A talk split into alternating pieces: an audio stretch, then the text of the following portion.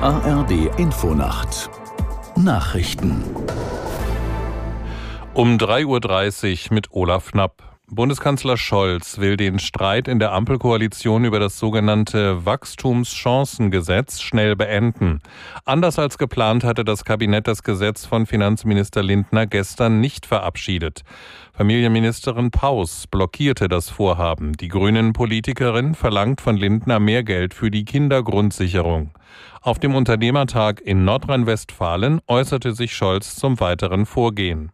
Wir beschließen noch in diesem Monat ein Wachstumschancengesetz. Damit bauen wir Bürokratie ab und fördern Investitionen, ganz besonders in Forschung und Entwicklung und in klimafreundliche Produktion. Vor allem aber entlasten wir Unternehmen auf breiter Front. Dazu werden wir zeitlich befristet deutlich bessere Abschreibungsbedingungen schaffen. Das sorgt unmittelbar für höhere Liquidität in Ihren Unternehmen und sendet das Signal, die richtige Zeit zu investieren ist jetzt. Bundeskanzler Scholz. Der Deutsche Gewerkschaftsbund fordert von der Bundesregierung und den Sozialpartnern gemeinsame Anstrengungen, um die Wirtschaft in Deutschland anzukurbeln. DGB-Chefin Fahimi sagte dem Redaktionsnetzwerk Deutschland, dafür solle ein sogenannter Zukunftspakt geschlossen werden. Sie sprach sich für schnell wirksame, zielgerichtete und gerechte Maßnahmen aus.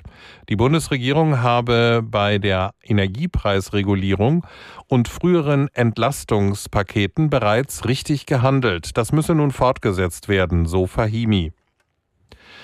Ein deutscher Frachter hat den ukrainischen Teil des Schwarzen Meeres ohne Zwischenfall durchquert. Eine Sprecherin der Reederei in Hamburg bestätigte, dass es der Mannschaft aus ukrainischen Seeleuten gut gehe. Aus der Nachrichtenredaktion Peter Behrendt. Die Josef Schulte hatte wegen des russischen Angriffskrieges zuvor anderthalb Jahre in Odessa festgesteckt. Jetzt nutzte sie als erstes Schiff einen von der Ukraine eingerichteten Korridor. Er kann von Handelsschiffen auf eigenes Risiko befahren werden.